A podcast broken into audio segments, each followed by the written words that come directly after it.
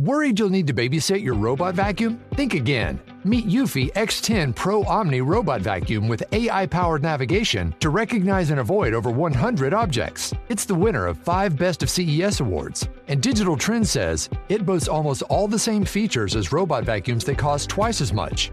Want to know more? Go to eufy.com. That's E EUFY.com and discover X10 Pro Omni, the best in class all in one robot vacuum for only $799. On en parle.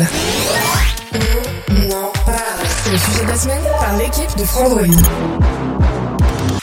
Bonjour à toutes et à tous, aujourd'hui nous allons parler de vidéoprojecteurs et pour ça je suis avec le grand, le sublime, Pépé Garcia. Je suis content d'être là parce qu'on a plein de trucs à vous dire, mais des trucs de ouf. Pépé, première question, faut-il forcément un mur blanc pour projeter son image ou est-ce qu'il faut aussi absolument une toile et quel est le budget? En effet, le problème quand on, quand on projette sur un mur, c'est pas forcément que ce soit un mur blanc, c'est un mur genre crépi ou un truc, vous voyez, le truc où il peut y avoir euh, des, des petits problèmes de mur qui est pas plan avec des, des trucs qui pourraient faire quelquefois des petites ombres, Ouais. tu vois, des trucs comme ça. Donc si on a un mur blanc, blanc, les professionnels vous diront faut pas le faire. Parce que les pros qui, qui, qui bossent Ils avec vont être moi, exigeants ils vont- et les tout. pros qui, voilà, qui, avec qui je travaille aussi, des gens chez Sony professionnels vous dire oh non pas de mur blanc. Moi je peux vous dire que si le si c'est un mur blanc qui est propre, qui est donc euh, qui est très qui est très lisse, qui est propre et rien ne vous empêche de mettre une peinture à gain parce que ça existe. Si jamais vous choisissez de mettre On peut peindre donc... Avec une peinture à gain. C'est une peinture avec des petites paillettes, non, ça- ça? il y a différents types. Vous avez des gains, gains 1, 2, 1, 4, tu peins, et en effet, le- le- la, la- la peinture va réagir à l'arrivée de la lumière. Et alors, euh, du coup, l'autre solution, si on a un peu de sous, comme tu dis, c'est la toile. Alors, euh, qu'est-ce qui se passe avec la toile? C'est quoi le principe? Alors, la toile, elle réceptionne l'image, elle réceptionne la lumière, l'image, la colorimétrie, et suivant le type de toile, Arnaud et les gens qui nous regardent, il y aura des performances radicalement différentes. C'est Ce que moi j'ai compris en regardant aussi, c'est que moi, pour moi, une toile de vidéoprojection, c'était pas plus bête qu'un simple drap blanc Non, non, tiré. non, non, non, non. C'est plus complexe que Ah, mais ça, a- et ça va, comme tu dis, ça a fait une image Ah, mais- radicalement différente. Alors, je vais vous dire une chose, parce que moi, je suis passé d'une toile classique et à une, une toile extreme screen, qui peut être en démonstration, normalement, ils sont en partenariat avec Sony. La toile, elle a 14 couches. Mises les unes sur les autres, elle n'est pas blanche. Elle est grise. Ouais, il y a un côté un peu papier alu. Non, mais grise, carrément. Ouais, ouais. Et quand tu projettes, le gris disparaît. Et chaque couche a une, euh, une caractéristique, hein, une qui va, qui va absorber la lumière. Ça fait que tu peux te projeter sur la toile blanche, tu peux avoir carrément un, un mur blanc à côté. Ce qui est projeté n'est pas diffusé sur le mur blanc. Mm, Ou sur le, tu vois, il n'y a pas de réflexion. Elle va caler la lumière, d'autres vont améliorer la colorimétrie, le contraste. Je n'ai plus reconnu mon vidéoprojecteur 9400 d'Epson quand j'ai quand j'ai installé cette toile. Donc ça- c'était plus le même Ça modèle. améliore tout Le contraste, l'image, Je les suis couleurs. passé d'un modèle qui était très bon à un modèle où mais c'est c'est de l'OLED le truc, le contrat. Mais non, il n'y avait plus de, de noir grisé. Tout est dans la qualité de la toile. Je vais être, très dur. Les toiles, les bonnes, coûtent une blinde. Ouais. Donc il faut compter quoi comme budget? Ça dépend de la diagonale. Non mais Je- environ... euh, Moi, je pense qu'une bonne toile pour une projection qui serait déjà assez lumineuse, parce que ça peut accroître la notion de projection et de contraste, il faut compter, il faut commencer à 600, 700, 1000, 2000, 3000, 4000. Ah oui, ça peut s'envoler quoi. Ah bah oui, c'est- ça, ça s'envole par rapport à la diagonale. Ouais, ouais, bien sûr. Plus il y a de toiles, plus il y a de matière, plus c'est cher. Donc le truc, c'est que vous avez des toiles qui ont des diagonales fixes qu'on peut acheter. Vous avez des toiles qui sont motorisées, non motorisées. C'est à vous de voir si vous voulez qu'elles soient apparentes ou pas apparentes. Des toiles, je vous les conseille avec un bord noir, c'est-à-dire l'im- l'image blanche toute seule. cadrer, Mais bien euh, sûr, hmm. parce que le bord noir va éviter euh, que, que- que l'image projetée euh, soit trop lumineuse sur les bords. Ouais. Vous allez déjà ra- raccourcir un peu l'image et ça évite les, pertes de, de lumière sur les côtés. Euh, Je pense que euh, il y a tout intérêt quand on décide d'acheter un bon vidéoprojecteur à se dire attention budget toile, budget écran. Parce que Ça doit rentrer en ligne de compte. je pense, Arnaud, c'est triste à dire, mais euh, la projection est un, est un art qui vient déjà du, du monde du cinéma. Donc euh, la toile, Pépé, toi tu dis, euh, bon, le mur blanc ça fonctionne, Oui. la toile c'est sublime. Les professionnels qui me regardent diront Pépé ne conseille pas le mur blanc. Moi, je dis essayez avec un mur blanc si vous n'avez pas trop de sous et allez à- vers. C'est un investissement, une toile. Il faut prendre une toile sûrement qui, en plus, on va continuer avec ça, qui ne jaunira pas avec le temps, qui va pas, être- qui va pas se retrouver avec de la fumée qui va la noircir. Donc, même chose, ce sont des toiles qui coûtent de plus en plus cher pour qu'elles ne soient pas sensibles à l'environnement. Pépé, on enchaîne avec une question qui est pour moi une question essentiel en 2023. Les dernières télés sont 4K, HDR, Dolby Vision, 120 Hz, etc. Quel est le vidéoprojecteur qui s'en approche le plus? Est-ce que ça existe? Est-ce que c'est possible? C'est vrai que quand on voit euh, le, les capacités des téléviseurs en 2023, Même à 500 euros. on se dit mais attends mais pour le prix que je vais mettre dans un vidéoprojecteur est-ce que je suis pas perdant par rapport à tout ce qu'on peut faire avec les téléviseurs? Donc est-ce que c'est possible de retrouver des, des- des- des performances similaires sur un vidéoproj? Alors déjà, l'avantage du projecteur par rapport au téléviseur est tout simple. Vous pouvez changer la taille. bah oui la diagonale dépend que de l'éloignement Voilà, la diagonale va dépendre soit d'un zoom, soit de l'éloignement, soit d'une focale. Tandis que le projecteur, le- la téléviseur, si tu prends un 55 pouces, t'as un 55 pouces. L'autre, Ouais. tu fais ce que tu veux. Donc c'est le premier avantage. À mon avis, euh, tu n'auras pas, avec un produit grand public, euh, l'image euh, d'un téléviseur. Ça fonctionne pas de la même façon. Par contre, euh, je parle surtout du LCD. euh, mais par contre, on peut, on peut vraiment s'en approcher, mais super bien, quoi. Avec Ouais. certains modèles, la vraie 4K, enfin l'Ultra HD, sur les vidéoprojecteurs, le ticket d'entrée, c'est 5000 euros. ah oui on a bah attends mais moi j'ai vu plein de vidéoprojecteurs à 1000 euros en 4K On va revenir à ça parce que justement, ce sont des projecteurs qui n'ont pas de matrice 4K. est-ce que euh, visuellement entre une image euh, euh, on va dire. fabriquée en 4K ou une vraie image 4K, on a une différence. Ah oui, ah oui, oh oui, oh oui, oh oui. Qu'est-ce que c'est que ce bousin? Un, c'est un vrai vidéoprojecteur 4K. Quoi Ça, c'est un vrai projecteur qui a une vraie matrice Ultra HD 4K. Dessus, donc, c'est un modèle Sony. C'est le début de gamme chez Sony avec une vraie matrice Ultra HD. Alors donc le premier prix chez Sony pour ce produit, si ma mémoire est bonne, c'est 5990 ou 6980. Enfin bref, c'est plus de 5000, c'est 5990 je crois. Celui-ci. 6990. donc, donc on est vraiment sur un prix euh, haut de gamme, on va dire. hein. Et c'est le premier prix. Et pourtant, c'est le premier prix. Euh, donc, les, les- ces projecteurs sont entièrement pensés pour l'ultra HD 4K et sont en général vendus par le secteur professionnel. D'accord, donc. euh, mais, Ça, c'est le secteur pro. hein, mais on peut l'acheter pour chez soi. C'est-à-dire que c'est le secteur professionnel qui vend les produits en grand public. Alors imaginons en PP, je n'ai pas du tout le budget. Est-ce que je peux quand même avoir un vidéoprojecteur euh, par euh, vobulation Oui, qui soit quand même euh, avec une 4K décente? Ou alors je vais voir tout de suite Mais- que c'est pas de la vraie 4K. mais non, tu vas avoir une, tu vas avoir une image nickel. Ah, donc Non, ça non. marche Écoute, ça, si ça marchait pas, on le saurait depuis longtemps. Ouais. C'est-à-dire qu'on sait très très bien qu'on a créé ça chez Texas Instruments parce qu'on sait très bien qu'on ne peut pas avoir ça euh, à moins de 5000 euros. Mais c'est très compliqué euh, d'a- d'arriver à rassurer les gens qui doivent se dire mais celui-ci, si celui-ci coûte 6000 euros et les autres ont son 4K avec 1000 euros, il y a bien une différence. Oui, il y a une différence. Mais de là à vous dire que vous allez être pas content avec un projecteur BenQ qui fait du- qui est marqué 4K, non, vous serez content. Ouais, Il d'accord. faut que les gens se rassurent. On est également pour les là pour les rassurer. Et du coup, le- la, la- la question qui va suivre dans cette question-là, c'est que le HDR sur un téléviseur, c'est la même chose que sur un vidéoprojecteur Techniquement, oui. Mais- Techniquement, à la base, il est censé faire la même chose.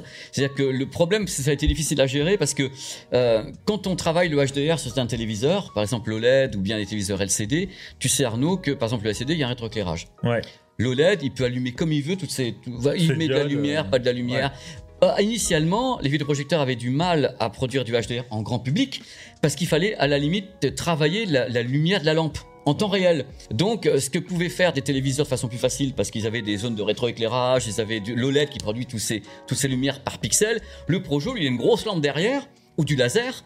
Et dans ce cas-là, il doit, il doit travailler pour jongler, pour faire du HDR pendant les, les crêtes de HDR, par, par- par avoir cette dynamique d'image gigantesque. Pour le LED, c'est super simple. C'est-à-dire que je préfère me dire que le noir va être un peu moins intense et que la dynamique va être un peu moins respectée plutôt que d'avoir un truc où j'ai l'impression que ce soit bouché. Mais c'est mon avis. Est-ce qu'on parle du Dolby Vision ou du HDR10 sur ce genre de produit le ou HDR, pas? le HDR10+. Hein. Sur un. Ah oui, d'accord, c'est limité. il, il était montré à Las Vegas, mais il n'a pas encore été testé.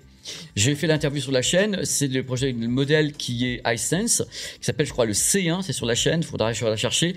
Et le C1 est annoncé comme étant rapide en gaming, euh, Ultra HD 4K par population et Dolby Vision. J'ai vécu pendant 25 ans sans HDR et j'étais très heureux. À vous de choisir ce que vous voulez pour vous. c'est ça, C'est important. Exactement.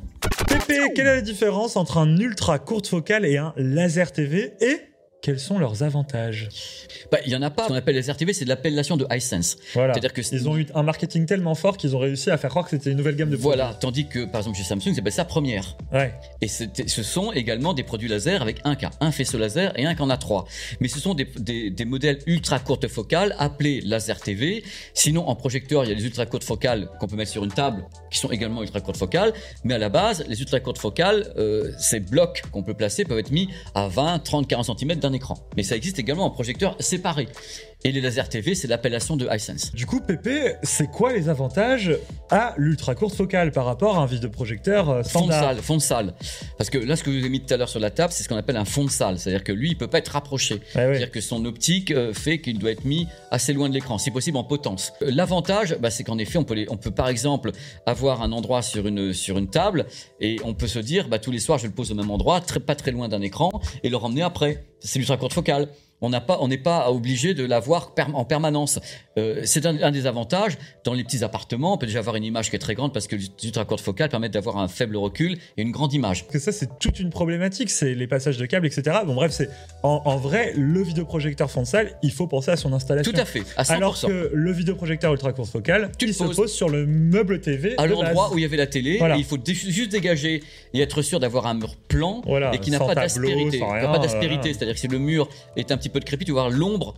euh, Ouais, comme une lumière, comme une lampe torche qu'on met voilà, en bas d'un mur. voilà. quoi. Sinon, il faut acheter un écran qu'on appelle UST Ouais. et qui coûte une blinde. Bah oui, c'est ça. Mais c'est euh, en tout cas, si c'est un produit qui vous intéresse, Ah on, oui. peut, on peut recommander. Ah oui. Vous aurez pas forcément une perte de qualité. Non, non, euh, c'est voilà. le système classique. En fait, quand c'était un, projet, un Ouais. vidéoprojecteur, sauf que l'optique a été modifiée pour pouvoir se caler euh, en, voilà, en, en très très proche du mur. Ce que peuvent pas faire les gros. C'est pour ça que les gros sont comme ça parce que les optiques sont sont plus sont plus développées. Il y a du zoom, il y a de, il y a le, le, le- le Il y a d'autres avantages. d'autres avantages. Pépé, existe-t-il encore des vidéoprojecteurs 3D Parce que, attends, mais la 3D, ça existe encore au cinéma. Il y a eu oui. Avatar 2, il y aura le 3, le 4, le 5, le 6, Mais le 7. ouais, mais ouais. Alors, euh, est-ce que euh, la 3D, c'est encore d'actu sur la vidéoprojection Parce qu'on a envie d'une expérience ciné chez soi. Il y a encore beaucoup de marques qui font de la 3D. Sachez-le. C'est encore présent dans la Oui. vidéoprojection. Mais Oui. tu remarques que, le, que Ah le oui. marché abandonne Ah petit à petit Au la fur et à 3D. mesure, ça s'en va. Le, le- le problème, c'est que tout le monde va commencer à, comme tu as fait très bien, à dire Ah, Avatar est sorti, il y aura le 12, le 25, le 2000. Moi, je suis d'accord sur ça.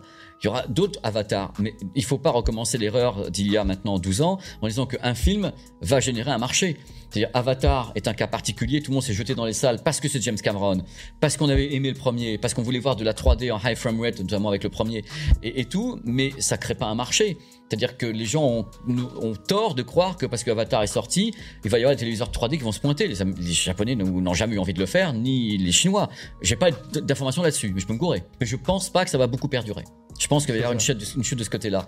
Ils vont pas continuer à placer le truc, sachant que les sources, bah, le streaming ne fait pas de 3D encore. Ouais. C'est pas prévu. J'ai aucune annonce de streaming en 3D. J'ai peur que ça soit compliqué. Ça, Et- reste- ça restera une expérience à faire au ciné. je pense que tu as raison, Arnaud. Je pense que la 3D, euh, du moins dans le sens high frame rate, euh, le sens très haute définition d'image, sont temps réservées aux salles de cinéma. Et Ok. que c'est de plus en plus compliqué pour l'avoir pour le grand public. Mais ça, me- ça me désole. Hein. Allez, Pépé, on enchaîne. Je vois beaucoup de pubs sur les vidéoprojecteurs nomades. Est-ce que c'est bien? Parce que c'est pas cher en plus. Alors, c'est une très bonne Je question. parle des petits vidéoprojecteurs. Les- les Pico euh, les free- Ouais, les Pico. Alors, il y a les Freestyle de Samsung Les- qui sont très promus en Ouais, ce mais attends, c'est moment. 1000 euros. hein. Vraiment, le freestyle de Samsung, c'est même pas en rêve. C'est 300 lumens par grand vent. Le produit, il y a de l'évolution euh, dessus, il va vous faire une fausse 4K. Il a une image qui est délavée. Il coûte 999 euros. C'est un tube de l'espace. Moi, je vous dis non sur ce produit. Ah ben on le met pas en reco alors. Non. Mais par contre, il y a plein de petits vidéoprojecteurs. Ouais. Je pense au Ximi, Il y en a plein. d'autres euh, voilà que- qui sont très référencés, Ouais. bah, qui, qui partent entre euh, 200 et 500 euros, qui sont un peu plus nomades, qu'on va sortir pour regarder un film de temps en temps, pas forcément une grande installation. Qu'est-ce que tu conseilles? Est-ce que euh, y en a des biens? Alors le, problème de ce que tu viens de dire, parce qu'il faut sûr qu'il y a un problème, c'est que en dessous de 500 euros, tu vas pas avoir un modèle qui est Full HD, du moins en prix neuf. C'est-à-dire qu'ils vont être en 840, moi j'ai pris des en 850, 840 euh, pixels, c'est-à-dire qu'ils vont pas être complètement Full HD. Dans les produits qu'on appelle d'appoint, à pas trop cher et qui seront pas Full HD mais qui peuvent euh, être en modulation Full HD, il y a une marque qui fonctionne très bien, c'est les ViewSonic. C'est-à-dire il y a le M1+, le M2, moi j'avais testé des bons produits. Je pense que le ticket d'entrée où on commence à avoir un produit qui commence à être solide, tu les as cités, c'est vachement bien, je suis content que tu en parles, c'est les Chick Me. Alors donc j'appelle ça se dit Chick Me, j'ai demandé j'ai demandé aux Chinois moi à Barcelone, ou je sais plus quel lieu, ça se dit comment dit Chick Me. Alors c'est X euh, G I M I. Alors bien sûr il y a le Mogo Pro Plus qu'on trouve maintenant à 600 euros. Il est, il est 4K par bobulation, il peut faire un petit peu de HDR. Descendre en dessous de 500 euros, c'est peut-être pas la meilleure idée. Sauf sur des produits qui sont sortis il y a deux ans, dans les prix baisses, les Picopix de Philips, qui est une marque vraiment très très connue, donc des, des Screeneo. Vous avez un Optoma qui arrive derrière, qui est pas un Pico, le HD 28 qu'on trouve aux environs de 700 euros Ouais. au moment de cette vidéo. Ce sont des produits qui sont très très bons, donc on est sur des choses qui sont en dessous de 1000 euros, déjà tout à fait acceptables. Explique-moi quelles sont les concessions que font les marques pour avoir des vidéoprojecteurs à prix réduit comme ça? C'est quoi les Qu'est-ce qu'on a en moins par rapport à un vidéoprojecteur si je mets 1500, 2000 euros? Premier truc, Oui. la qualité de l'optique. Ça coûte une blinde une optique.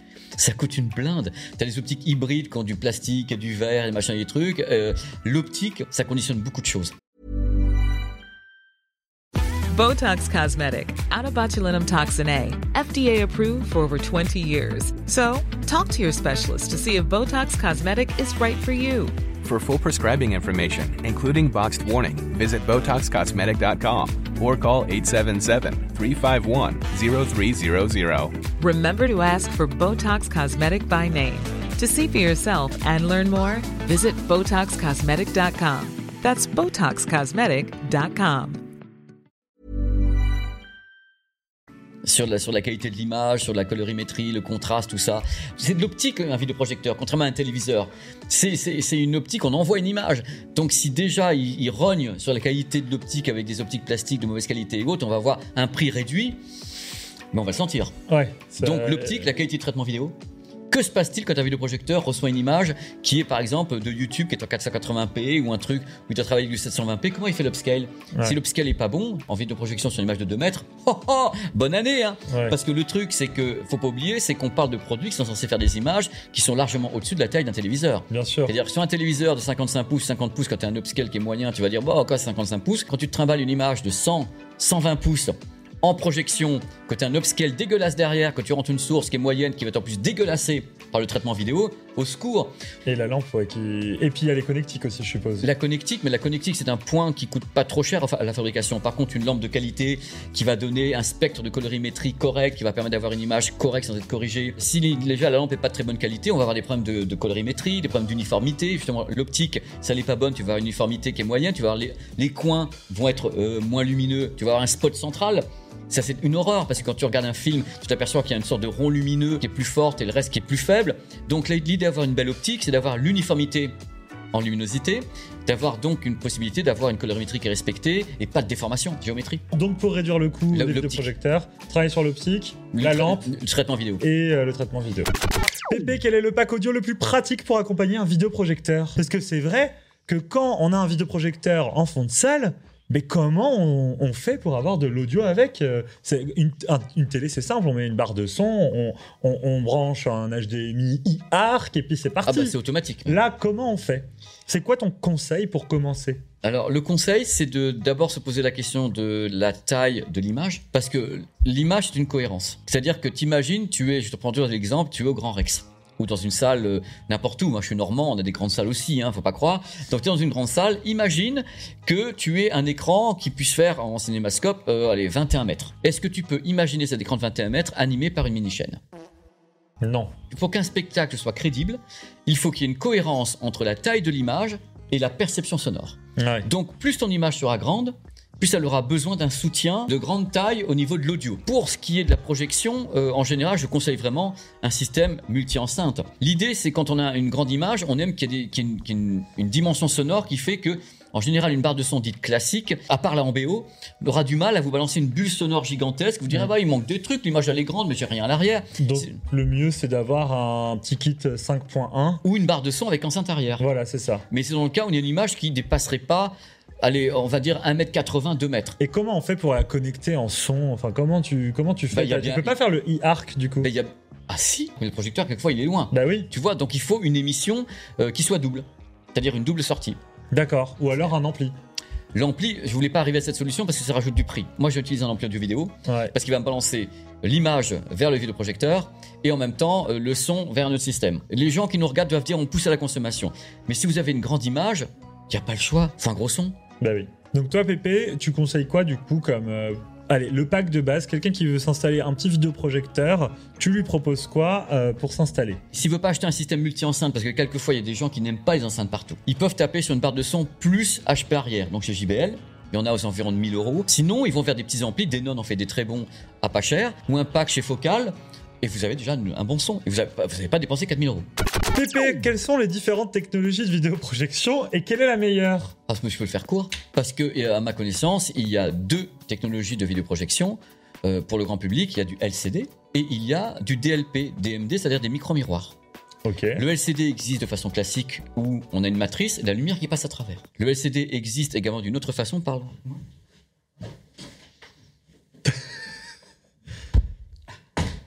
Ah oui. Et il y a également ce qu'on appelle le LCD réflectif. C'est-à-dire que c'est toujours du LCD, seulement il n'est pas traversé par la lumière, la lumière rebondit dessus.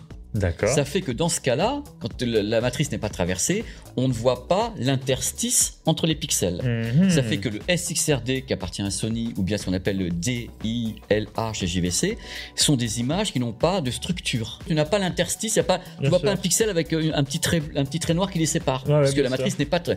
Donc les modèles les moins onéreux sont bien sûr ceux où on traverse la matrice. Et les modèles les plus onéreux sont les SXRD où l'image est peut-être utilisée en cinéma parce qu'il n'y a pas de structure. Moi j'aime beaucoup le SXRD pour la bonne et simple raison qu'il n'y a pas de roue de chroma. C'est-à-dire que le DLP DMD en grand public implique que tu as une matrice avec des micro-miroirs et pour fabriquer la, la couleur, on fait tourner une roue devant. Ouais. Donc une roue avec des filtres. C'est des filtres qu'en général, en moyenne, c'est deux fois RVB. C'est-à-dire que tu as RVB, RVB. La, la- la roue tourne.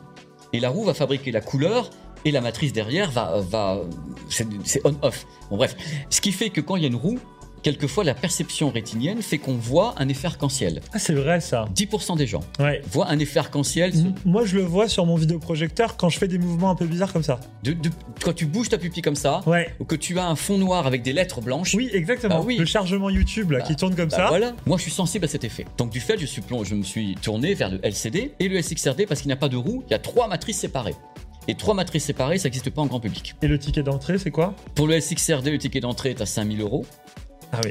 Pour le LCD, le ticket d'entrée euh, pour des petits produits chez Epson, c'est à, à 700 euros. Et est-ce qu'il y a une technologie sur laquelle, bah non, Ar- Arnaud, je te conseille pas de faire ça. En général, les projecteurs LCD sont moins lumineux que les projecteurs DLP parce qu'ils sont, ils sont plus compliqués à concevoir au niveau de leur architecture avec les trois matrices. Il faut savoir que toutes ces technos sont bonnes. Il n'y en a pas 46 milliards, elles existent depuis longtemps. Ça fonctionne. Les deux sont très dynamiques. Vous ne serez pas déçus, mais c'est deux perceptions différentes, deux façons de faire différentes. Voilà, tout simplement. Mais bon, euh, l'avantage du, du- du DLP, c'est qu'on en trouve vraiment à pas cher. Le LCD, c'est un peu plus compliqué de trouver à pas cher, c'est tout. Mais Pépé, est-ce que la 8K sur vidéoprojecteur, ça existe? Oui, Je croyais que t'allais me dire non. Bah, ça existe, mais ça n'existe pas en vrai. C'est-à-dire, comme tout, tout ce qu'on s'est dit avant, tous ces projecteurs qui sont vendus dans le commerce, qui sont marqués 4K, la matrice n'est pas 4K. Donc c'est de la 4K qui vaut bulle en 4 C'est-à-dire que ce sont des projecteurs 4K. qui sont à la base de matrice Ultra HD, 4K, Ouais, ouais. c'est JVC qui fait ça notamment. Et tu as derrière un système JVC qui permet de fabriquer de la définition 8K à partir d'un projecteur qui n'a pas de matrice 8K parce que, euh, je vais peut-être vous surprendre, il n'existe pas, à ma connaissance, à ce jour, de matrice 8K réelle. C'est uniquement des matrices qui sont, euh, qui sont 4K, qu'on wobule. Et je rappelle que le cinéma n'est pas en 8K. C'est-à-dire Ouais, que donc en fait, toute- on s'en fout. Toute la chaîne de production du cinéma est soit en 2, soit en 4. Pépé, est-ce qu'on peut regarder un film en plein jour sur un vidéoprojecteur? On peut y arriver, notamment avec les modèles donc ultra courte focale, parce que le modèle est plaqué justement contre le mur et ils sont, ils sont DLP DMD pour la plupart, donc avec une très grosse luminosité. Donc eux, ils sont vraiment sur le mur, c'est qu'à le dire, et peuvent diffuser une image. On va dire que c'est acceptable en semi-pénombre, pas avec la lumière parfaitement dessus. hein. Ouais. On peut le faire. Si vous avez un projecteur fond de salle, ça, ça dépendra de la toile. C'est-à-dire que si vous avez une toile à très haut gain, on peut dire qu'on peut arriver à avoir une image. Ça sera toujours un petit peu délavé, mais euh, le, le problème, c'est que en effet, on plus on va pousser le gain d'un écran, plus on va rendre une image compliquée, c'est-à-dire moins de contraste, moins de couleurs, mais on peut voir quelque chose. Bien sûr. Alors qu'il y a quelques années, c'était compliqué. Donc on peut parvenir à quelque chose en semi-pénombre. Donc pas de plein jour quand même, on se calme. C'est un Bah, vidéoprojecteur quoi. On n'est pas sur des téléviseurs. L'image se forme pas dans un téléviseur, elle vient d'ailleurs. Donc il faut arriver à l'envoyer vers quelque chose et que le quelque chose soit capable de la réceptionner. Le téléviseur, tu le poses et t'envoies l'image. Ouais. C'est C'est plus simple pour lui. Il est là, il... le LCD est rétroéclairé, il a 3000 lumens, il s'en fout. Tandis que là, de l'autre côté, waouh Ah oui, c'est ça. Et waouh Pépé, comment un vidéoprojecteur diffuse une image noire Alors, je t'explique un peu. C'est vrai que c'est étrange, mais euh, j'ai eu plein de gens qui m'ont posé cette question-là. Comment on projette une image noire Qu'est-ce que si par exemple euh, il y a une zone blanche, une zone noire, qu'est-ce que le vidéoprojecteur envoie Il peut envoyer une lumière noire Alors, il y a deux réponses à ta question pour les deux technologies. La réponse pour le DLP-DMD, donc les micro-miroirs. Les micro-miroirs, c'est simple, ils, ils, vont, ils ont de la lumière qui arrive Ouais. et ils la réfléchissent. C'est on ou off. C'est-à-dire, je réfléchis ou je réfléchis pas. Donc quand l'image est noire, qu'est-ce qui se passe? Le, le- le- le miroir est en position off, il ne réfléchit rien. Et la lumière incidente est balancée vers une sorte d'absorbeur à l'intérieur. C'est pour ça que les DLP-DMD ont une- un très bon ratio de contraste natif, contrairement au LCD dont on va parler. Euh, Donc, je répète, le DLP-DMD, donc la plupart des projecteurs vendus, on ou off, les miroirs? On, je réfléchis à la lumière qui arrive et je la renvoie. Off, elle s'en va ailleurs, dans un endroit, est absorbée, elle n'est pas diffusée. En fait, le vidéoprojecteur ne diffuse pas de noir, juste il ne diffuse rien. C'est pour ça d'ailleurs qu'il faut se mettre dans le noir. Parce que si on est en plein jour, le mur blanc ou la toile, on voit sa vraie euh, couleur. Ça- quoi. de- oui, si c'est gris, tu verras gris. Et euh, le LCD, tu C'est disais? plus compliqué. Le LCD, deux solutions. La première solution, c'est le LCD classique, donc une matrice LCD, avec une lumière qui passe. On ou off. C'est-à-dire que la matrice bloque la lumière ou la bloque pas. Le problème du LCD classique, c'est que même en étant fermé, le LCD n'arrive pas à bloquer toute la lumière. C'est-à-dire qu'il va en laisser passer. C'est inévitable. Donc le, le ratio de contraste du LCD sera toujours plus faible que celui du DLP-DMD qui lui va renvoyer la lumière ailleurs. Mais il y a le SXRD, dont on a parlé tout à l'heure avec le Sony. Le SXRD, lui, qui est réflectif. il est réflectif comme le DLP-DMD. Donc même chose, je te veux, je te veux pas. C'est du LCD réflectif, c'est ce qui est le plus cher. Donc Pépé, comment un vidéoprojecteur diffuse une image noire Juste, il ne projette rien. Pépé, quel vidéoprojecteur acheter? À 500, 1000 et 5000 euros. Ouais. J'ai besoin de tes recommandations. C'est la fin de la vidéo. Qu'est-ce qu'on achète, Pépé, aujourd'hui en 2023 C'est quoi tes recommandations? 500 euros, moi j'ai des ViewSonic qui sont toujours en vente mais qui sont des, val- des valeurs sûres. Les ViewSonic, ils sont pas en Full HD par contre. hein. J'ai le M1+, M2E, il y a toute une gamme ViewSonic qui sont très forts sur les petits projecteurs qu'on va appeler d'appoint. Donc ça, euh, comme d'hab, on vous met tous les liens en description. N'hésitez pas à aller voir si ça vous intéresse. À 1000 euros, Pépé, du coup. Ah non, j'ai entre les deux.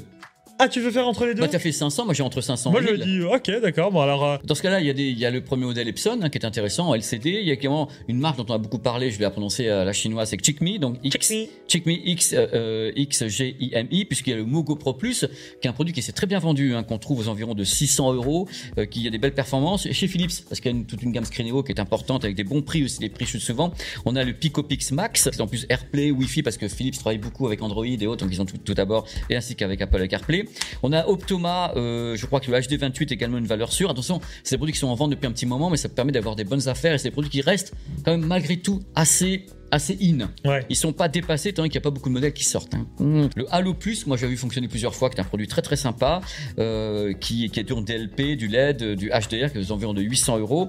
ViewSonic encore, on a un 703, il y en a d'autres qui sont là également, qui sont 3D. On a Optoma HD29, aussi c'est des produits qui sont pas très très récents, mais entre guillemets c'est des produits que, que moi j'ai tendance à connaître et qui sont bien vendus et qui restent des, des bonnes valeurs. Bon, et si j'ai un budget un peu plus élevé qu'on dépasse les 1000 euros, qu'est-ce que tu me conseilles? Alors en LCD, il y a Epson qui a plusieurs modèles, dont le 6151. Il y a chez BenQ des références qui sont qui sont intéressantes. hein. Le 1800 qui est Ultra HD 4K par ovulation, qui est Ultra HD ah, donc HDR. Epson TW 700, voilà, qui est du LCD en HDR à 1300 euros. Une référence que connaissent vraiment les gens qui nous regardent, c'est le, le BenQ W 2700, qui est une lignée de produits. C'est des bons produits pour les gens qui aiment le DLP DMD. Si vous voulez monter encore plus, vous avez bien sûr les modèles Epson comme celui que j'ai, qui est encore en vente, qui est le 9400. Vous pouvez monter sur le modèle Sony à 5000. Vous avez des trucs chez Optoma qui grimpent. Mais là, on est au-dessus des 3000, on est au-dessus des 3500. On va commencer à titiller des produits qui vont être vendus par le secteur pro. Et donc maintenant, Pépé, là, je veux me faire plaisir, je veux la top du top. J'ai un budget de 5000 euros, tu conseilles quoi? Bah, le modèle Sony euh, SXRD qu'on trouve encore. Celui qui était avant celui qu'on a sorti. Je sais plus quelle référence il a. je Pourquoi tu le recommandes plus que le nouveau? Mais parce qu'il est moins cher et ça continue à être un Sony en réel 4K, pas bobulation machin truc, Et qui est très bon. qui est très bon, qui est vendu par le secteur pro. Si vous voulez avoir un produit qui est cinéma, vous avez de la thune, il y a ça et les JVC quoi. Ouais. Et évidemment, on n'a pas parlé des ultra courses focales, mais pour ça, si ça vous intéresse, on a fait une vidéo complète Ah à ce sujet-là. Donc on vous la met en fiche et vous pouvez aller la consulter si c'est ce sujet qui vous intéresse, Oui. les ultra courses focales, ou si vous êtes curieux d'en savoir plus. On a un ask complet dédié à ça. Bien écoute, merci Pépé d'avoir répondu à toutes mes questions et toutes les questions des gens qui les ont posées. Merci à vous de les J'étais avoir posées. Ça a été une sacrée vidéo. hein. Là, on a été complet. Je peux te dire que pour 2023, euh, été super heureux parce que, encore une fois, c'est un sujet qui me passionne. Parce qu'à la base, c'est quoi un projecteur? C'est du cinéma aussi. C'est l'idée de, de se dépasser le cadre d'un téléviseur et dire je vois le, le faisceau de lumière et que je vois même un peu de poussière qu'on verra pas à l'image. Je me dis, Ah pour moi, je, suis- je suis dans. Je suis, je je pas, c'est cinéma paradisio. j'ai vraiment, je suis au cinéma. Et c'est cette idée où il faut pas badi- badiner avec ça, parce qu'on rentre dans une autre ère. On rentre dans un monde de rêve où on peut projeter son image comme, comme on le faisait dans, comme on le fait dans les salles de cinéma. Et ça, ça mérite de s'y attacher, de mettre un petit peu d'argent de côté et de se dire bon, ça va me coûter cher, mais je vais aller au cinéma. Merci Pépé en tout cas. Tous tes conseils ont été super précieux. Merci à toi, Je Arnaud. pense que ça va vous aider chez vous à mieux choisir vo- votre achat ou à mieux vous décider. Encore merci Pépé. On te retrouve sur ta chaîne YouTube Yes. et toutes tes activités Yes. autour sur euh, le genre en Le live ou euh, stream, voilà, partout. popcorn et Donc tout. euh, écoute, en tout cas c'était un plaisir et écoute on se retrouve pour un prochain Ask ensemble. C'est une joie.